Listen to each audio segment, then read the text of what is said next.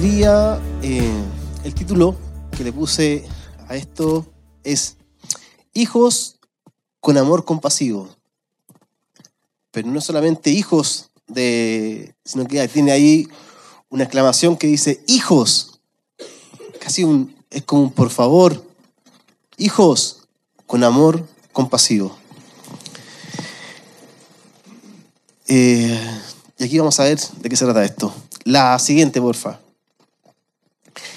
En primera de Juan 3:16 dice, conocemos lo que el amor verdadero, lo que es el amor verdadero, porque Jesús entregó su vida por nosotros de manera que nosotros también tenemos que dar la vida por nuestros hermanos.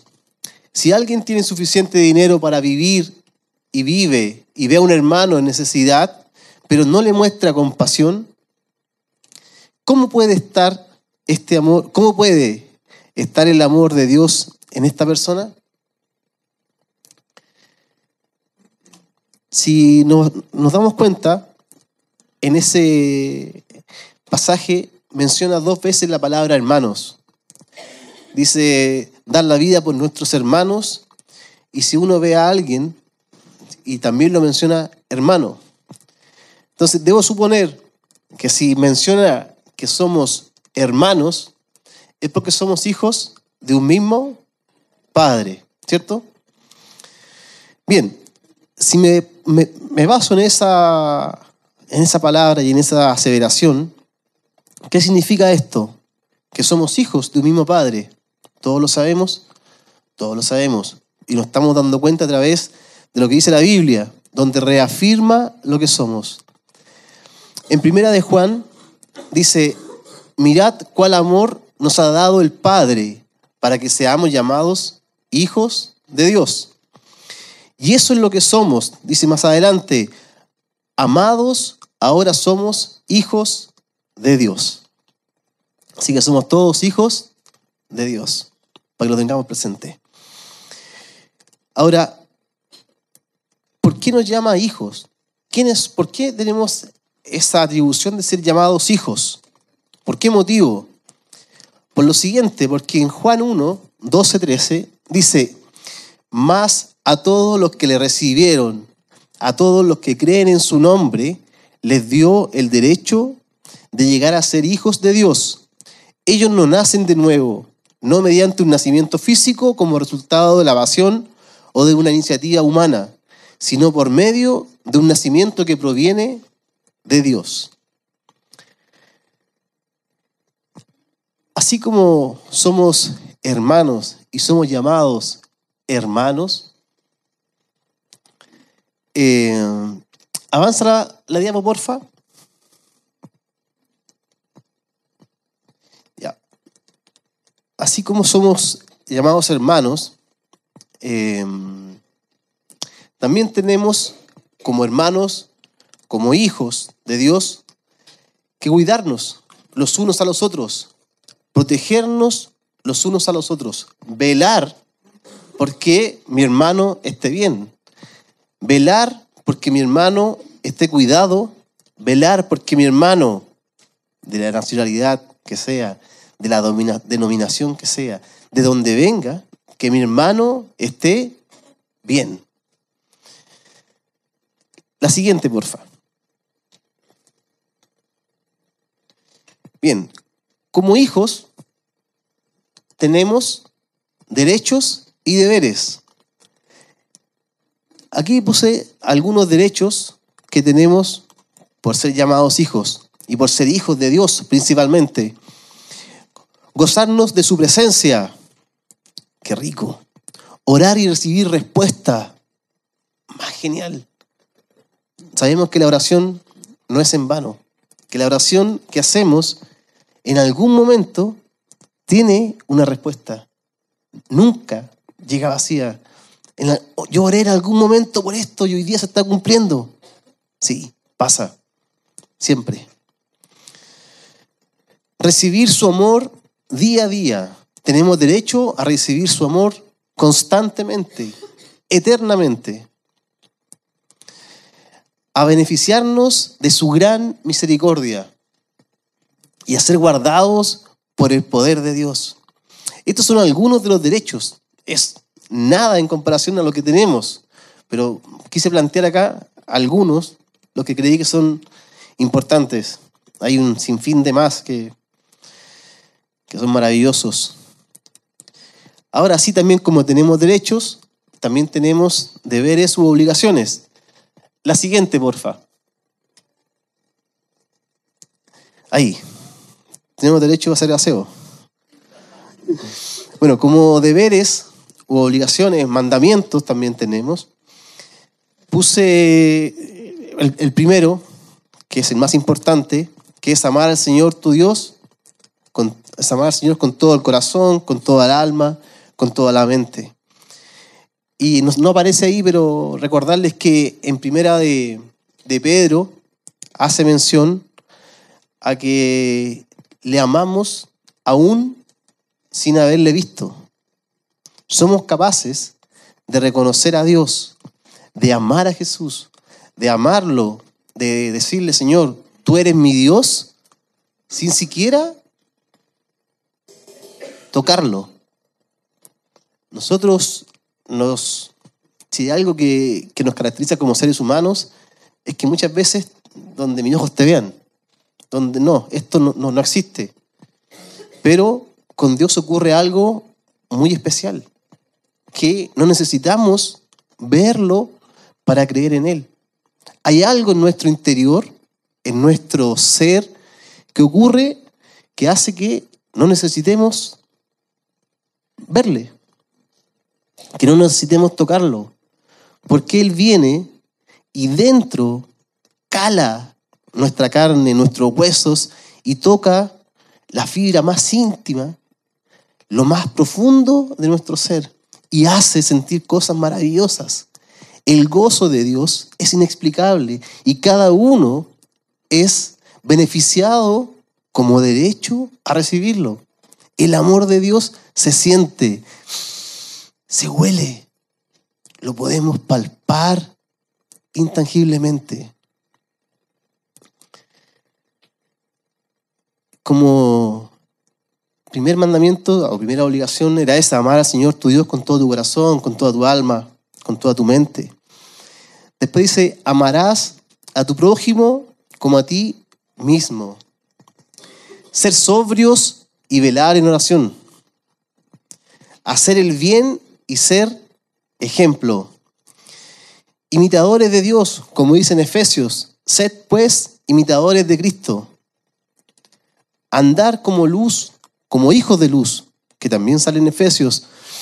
Dice, porque en otro tiempo eras tinieblas, pero hoy somos otra cosa. Otra cosa. Siguiendo esta temática, si tenemos un padre que nos llama hijo, tenemos deberes, tenemos derechos. También, si tenemos un padre, somos herederos de todo lo que él tiene. De todo lo que él tiene, nosotros somos herederos de eso. Él nos dio por heredad todo. Y esto se comprueba en Gálatas Dice, así que no estén tristes. Ya no somos esclavos, sino hijos. Y si somos hijos, también herederos de Dios por medio de Cristo. Qué genial.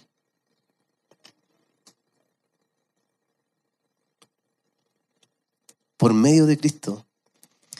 También el Espíritu Santo nos revela que también somos hijos. En Romanos Ay, Señor. Gracias. Con todo lo que, con este pequeño síntesis que he hecho de, del Padre, Hijo, todavía no, no hemos visto el título, pero ¿nos creemos hijos realmente de Dios? ¿Nos sabemos amados por el Padre? ¿Creemos que Dios vive en nosotros? ¿Creemos que su justicia, su verdad, su amor está en nosotros? Yo creo. Creo que Él vive y reina en nosotros. Porque así lo dijo su palabra. Así lo dijo Él. No es algo que se esté inventando, sino que es algo que es real y que es verdadero. Por lo general, un hijo, desde siempre, desde que nace, y empieza a crecer, a desarrollar, ha querido ser como su padre. Ha tenido eh, la confianza también en su padre. Como dijo una vez Jamie, si uno le dice al hijo que se tire de un tercer piso y, y él lo va a atrapar, el hijo ¿qué va a hacer? Se va a tirar. Confiadamente, ciegamente, porque confía plenamente en su padre, pero plenamente. Por eso soy como un niño de repente, plenamente en el Padre, 100%. No hay duda alguna de que no va a ser así, no la hay. Ahora, para retomar el primer versículo y el título, uno de los atributos de Dios es que Él tenía amor, ¿sí? Tenía amor. Y también que era compasivo. Uno de los atributos de Dios es ser un ser compasivo. Esto nos lleva a la lectura inicial donde dice hijos con amor compasivo. El amor compasivo de Dios. La siguiente diapo, porfa.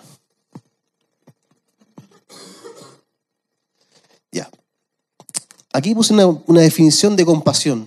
Dice compasión.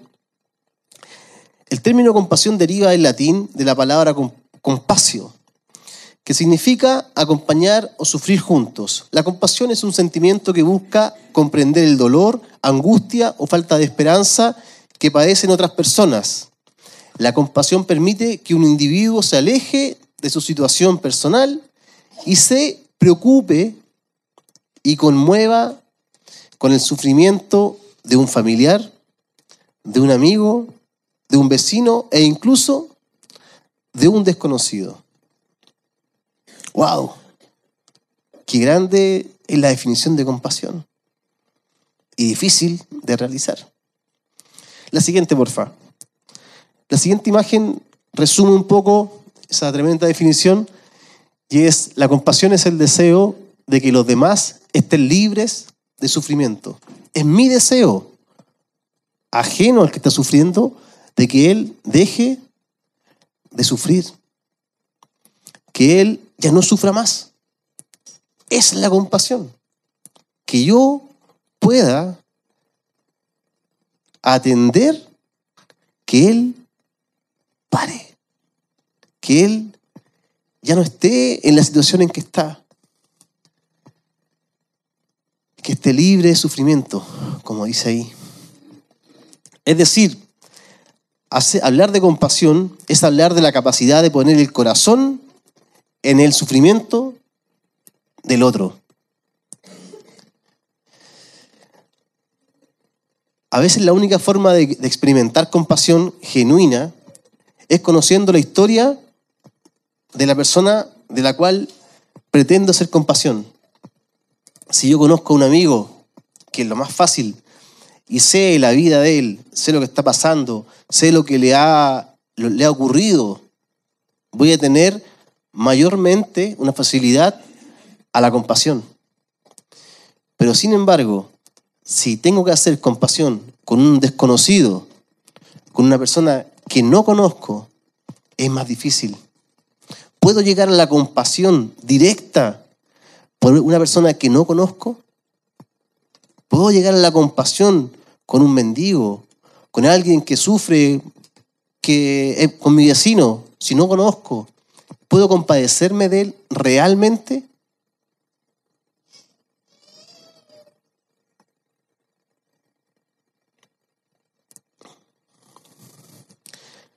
La siguiente, por favor. El Señor es clemente y compasivo, lento para la ira y grande en amor. Eso escribió David en un bello salmo. Lento para la ira y grande en amor, compasivo y clemente. Quizás los seres humanos eh, seamos capaces de expulsar la compasión de nuestro corazón. No tenemos compasión. No podemos, ok, amamos, pero no tengo compasión. Yo puedo amar a mi esposa, pero no tengo compasión con los demás.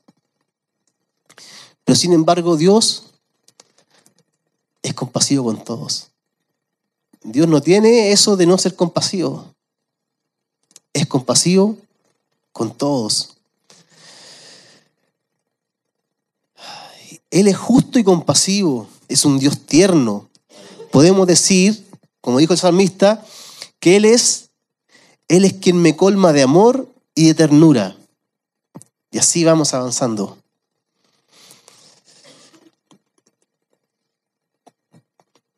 Cuando nos hacemos, a medida que vamos avanzando en Dios y nos hacemos cercanos a Él, podemos experimentar de forma más palpable su misericordia y su ternura.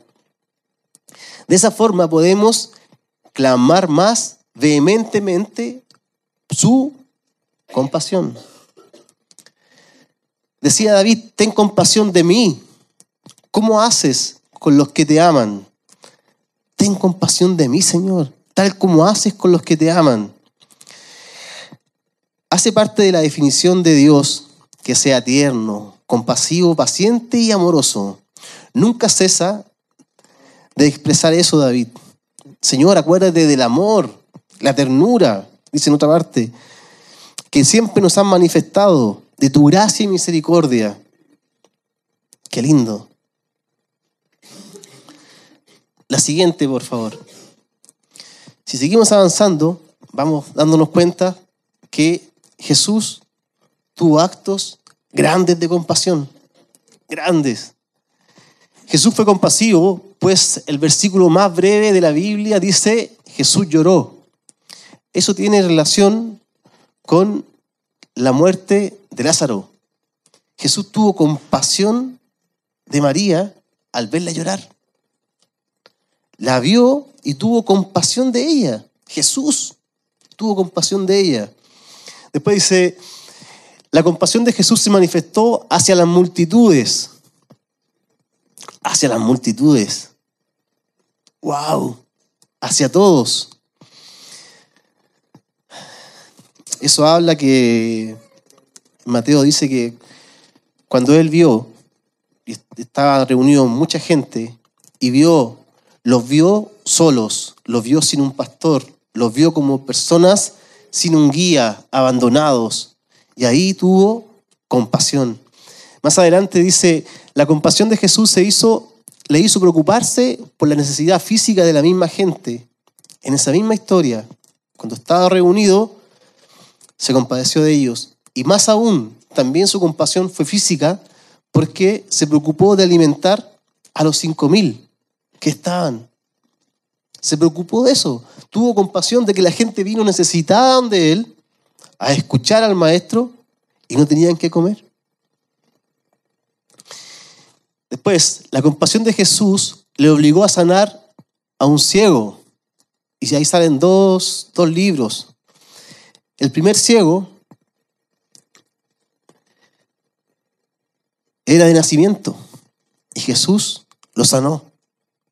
Lo que habla en Juan 9, de nacimiento. Jesús se compadeció de él. También tuvo compasión. Y la segunda sanó a dos. Ya, ¿para qué uno? Dos. Entonces Jesús, compadecido, les tocó los ojos y enseguida recibieron vista y le siguieron. Se relaciona un poco con nuestra historia. Nosotros éramos ciegos, pero hoy día, puedo decir, recibimos vista y le seguimos. Gracias Señor. Gracias Padre. El Dios compasivo es aquel que siente como nosotros y se compadece. Este sentir no es solamente un sentir a distancia, una simpatía, es un sentir que toca las profundidades del ser. Fíjense a lo largo de toda la historia de la salvación, la comprensión de Dios se resalta en los momentos más dramáticos del pueblo de Dios o en la persona creyente. Dios sacó a Israel de Egipto porque tuvo compasión. Los liberó de sus enemigos porque tuvo compasión. Perdonó a David porque tuvo compasión. Los que reciben sanidad, los liberados de demonios, los que han robado y están arrepentidos, que se confiaban en su propia religiosidad para ser salvo, salvo, todos reciben de una u otra forma, todos recibimos la compasión de Dios. Todos, de alguna u otra forma, recibimos la compasión de Dios. Bueno, ¿cómo se manifiesta esta compasión? La siguiente, porfa.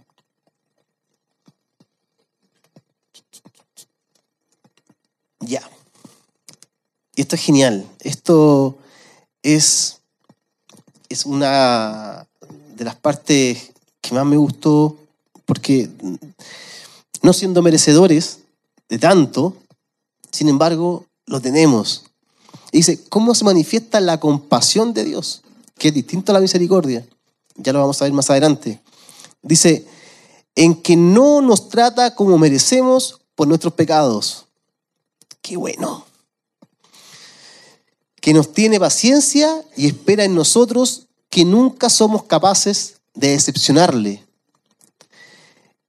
En su capacidad, es que su capacidad de perdón es tan grande, no tiene límites, que nos tiene paciencia y espera en nosotros, que nunca somos capaces de decepcionarlo. No hay nada de lo que nosotros hagamos que vaya a decepcionar a Dios. Decir, oh, Jaime, me decepcionaste. No hay. No hay nada. Esto, la siguiente, porfa. Esto traspasa muchas barreras. La compasión va más allá de todo, más allá de un color, del color de la piel, de la raza, de la creencia política no sé, del signo zodiacal. Traspasa todo de un, de un equipo de fútbol. Si es blanco, negro. Si azul. si azul es mejor, pero bueno. Traspasa todo, todo. No hay barrera que el Señor, no hay nada, no hay montaña que el Señor no pueda traspasar. Que su compasión, que su amor sea capaz de no entregar. Pero no basta solo con amar. Si Dios nos ama y nosotros amamos, no basta solo con amar. El Señor nos ama, sí, es verdad. Pero también tuvo compasión de nosotros por nuestro sufrimiento. Yo creo que todos hemos sentido la compasión de Dios en algún momento por nuestro sufrimiento. Si no tengo compasión, no está el amor de Dios en mí. No puedo andar por la vida si yo no demuestro o no tengo compasión. No puedo. La siguiente, porfa. Ahora existe una gran diferencia entre compasión y lástima, y consideré prudente ponerlo, porque nos podemos confundir. La compasión implica acción, por tanto se trata de un sentimiento activo que la persona que practica la compasión hace todo lo posible para eliminar o mitigar el sufrimiento ajeno, pero es algo activo, que queda y que hago. Hago algo para que la persona no esté sufriendo más. Sin embargo, la lástima, y aquí la diferencia, es pasiva. La lástima Dice, la persona que se siente, que siente lástima manifiesta un sentimiento pasivo o lo que es, lo, lo mismo, expresa tristeza, pero ausente de acción. Entonces tenemos a la compasión que es activa y tiene movimiento, y la lástima es una, un acto pasivo que nos puede dar pena, tristeza, lo que queramos, pero es sin ningún acto nuestro. A lo más, chuta, que fome, que pena, listo.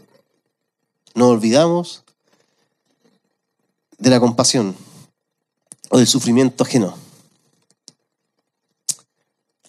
Ahora, Dios tuvo compasión desde el principio. Partió con Adán y Eva. Después tuvo compasión y habló con Noé. Después puso en el corazón de David que tuviese, quisiera compasión, que fuera llamado a compasión con Mefiboset. Gran compasión tuvo David. Envió a Jesús y tuvo amor y compasión por nosotros.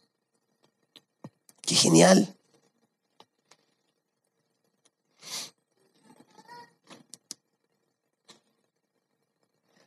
La siguiente, porfa. Ahora hemos visto un, un amor, un amor distinto de Dios. Un amor con un apellido, un amor compasivo, ¿cierto? Bien, ahora la pregunta es, nosotros, ¿en qué estamos? ¿Hemos identificado que había un amor compasivo? ¿Hemos realizado este tipo de actos? Como dice, ¿nos ponemos en el lugar del otro sin condición? ¿O tenemos condiciones? ¿Hacemos compasión real y verdadera? ¿O lo hemos confundido eso y hemos hecho en realidad lástima? Esto es personal. Cada uno sabe en qué situación se encuentra, qué es lo que ha hecho. Si yo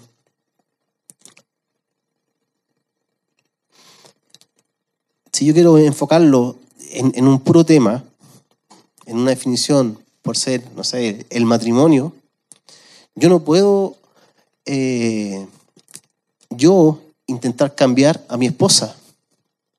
Yo no puedo hacer eso. Sería negligente de mi parte hacerlo. Amar con defectos, no esperar que el otro cambie. Si yo, expreso mejor eso, si yo amo, tengo que ser capaz de amar tal y cual la persona es.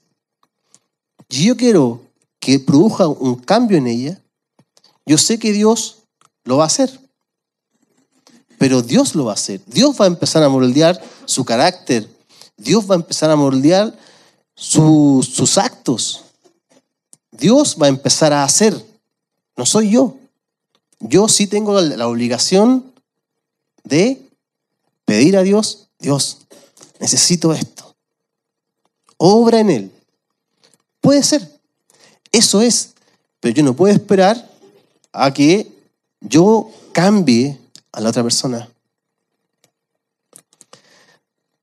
Amarlo desde ya, sabiendo que Dios hará el cambio.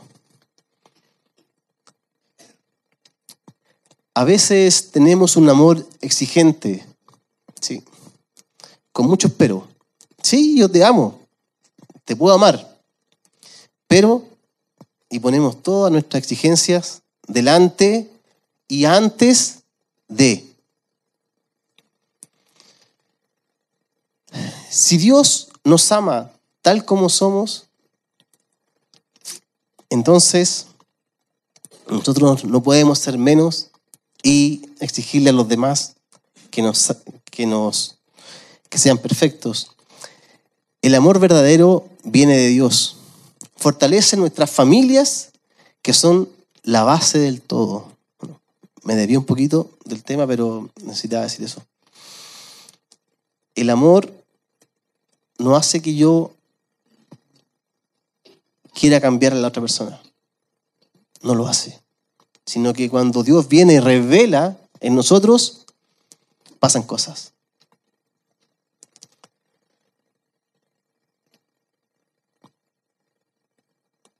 Esto de, la compasión es no es sencillo, no es algo que, que esté en nuestra naturaleza. Nuestra naturaleza es estar cómodos, amar a quien quiero amar y no amar al que me dificulta amar. No amar con el cual he tenido un problema. No amar, no sé, a mi padre por algo, a mi madre por algo, a mi hijo por algo, a mi vecino. La compasión va más allá de todas las diferencias que podamos tener, más allá de todo, más allá.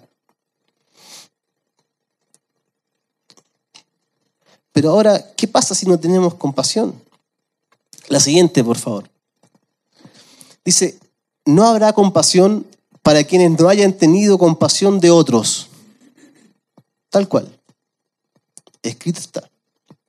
No habrá compasión para quienes no hayan tenido compasión de otros. Y ahí agrega, pero, pero, si ustedes han sido compasivos, Dios será misericordioso con ustedes. Pero si ustedes han sido compasivos, Dios será misericordioso con nosotros cuando venga. La siguiente, porfa. Y ahí mismo en Santiago dice, he aquí, tenemos por bienaventurados a los que sufren. Correcto. Habéis oído de la paciencia de Job y habéis visto el fin del Señor, lo que hizo Él. Que el Señor es muy misericordioso y compasivo. No dice que solamente es misericordioso, dice misericordioso y compasivo. Entonces, separa, son dos cosas que si bien son similar, son, no son lo mismo. Job había perdido casi todo. Bienes, familia, tierras, salud, casi todo. Pero él dice que el Señor después le devolvió todo y le multiplicó todo. Se lo multiplicó. Tuvo compasión y misericordia. Ahora, sabemos que, que gracia es el, favor inmerecido de Dios. Que misericordia es no recibir lo que sí merecemos. ¿Ya? Entonces, compasión, ¿cabe en algo? ¿Cuál es compasión? ¿Qué es compasión? Yo lo definí como algo más allá del amor. Porque va más allá del amor. No es el amor solo. Tiene un apellido. O también que no es ni gracia ni misericordia o ambas. Ahora, la misericordia y la gracia son confundidas con frecuencia. Mientras que los términos tienen significados similares, la gracia y la misericordia no son lo mismo. Para sintetizar, la diferencia, vemos que misericordia es que Dios no nos castigue como lo merecemos por nuestros pecados. Y gracia es que Dios nos bendiga a pesar que no lo merecemos. La misericordia es la liberación del juicio. La gracia es la bondad que se extiende a quienes no lo merecemos.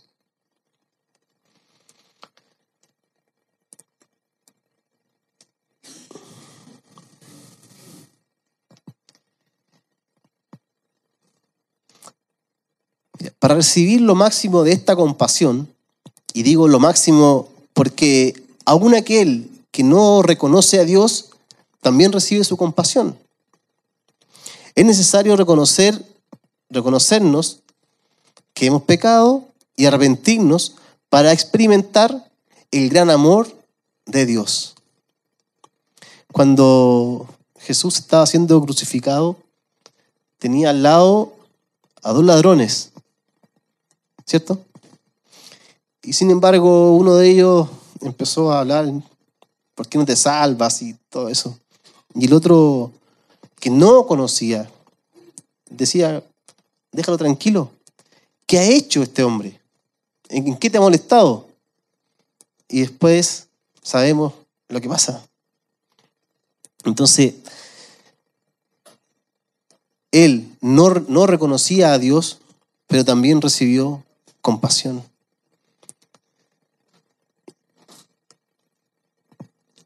A través de, de todo este tiempo, hemos siempre escuchado de quizás de esto, pero yo siento que hoy día Dios nos quiso hablar de un amor distinto, un amor con un apellido, un amor compasivo, un amor que va más allá del poder expresar una palabra o de un sentimiento del corazón. Un amor que nos hace rasgarnos, sacarnos de nuestra comodidad, sacarnos de nuestro confort, de nuestra no tener problemas y ponernos en el lugar de otro. Entonces, volvemos a la diapo anterior, a la 13, porfa, donde decía, nosotros, ¿en qué estamos? ¿Hemos realmente hecho esto? Si es así, qué rico, porque entendemos la compasión. Si no la hemos entendido, gracias Señor por tu palabra, porque nos aclaras, porque nos quitas las dudas, porque nos haces conocer aún más de esto. Porque somos capaces de entender y de aprender la diferencia entre compasión y lástima. Eh, tú, la hiciste delante una dinámica. ¿Se puede repetir? ¿Sí? Mira, nosotros dentro aquí hay varias nacionalidades, varias personas que son extranjeras. No sé si hay viudas, no sé si hay huérfanos, pero en realidad Jesús se preocupaba bastante de ellas, se preocupaba harto y siempre por las viudas, por los huérfanos, por los extranjeros. Y la verdad es que como queremos y hemos estado este ratito conversando con respecto a esto, eh, me gustaría que hiciéramos una pequeña dinámica de poder llevar a, ejercicio esto, ponernos en el lugar del otro. Las personas que son extranjeras, que no son chilenas, tendrían la amabilidad de ponerse de pie. ¿No, chileno? Chiquillos, lo único que queremos hacer es orar por ustedes. Nosotros sabemos que estamos aquí en nuestro país, en nuestro confort, en nuestra comodidad, pero también sabemos, aunque quizás no tanto, lo que ustedes eh, han pasado acá, lejos de su patria.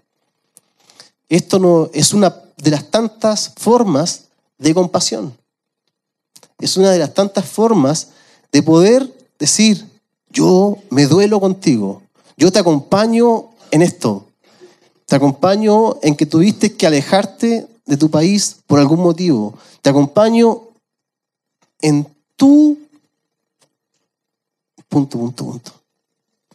Entonces, las personas que están cerca de ellos serían tan gentiles, por favor, de acompañarlos, de acercarse a ellos.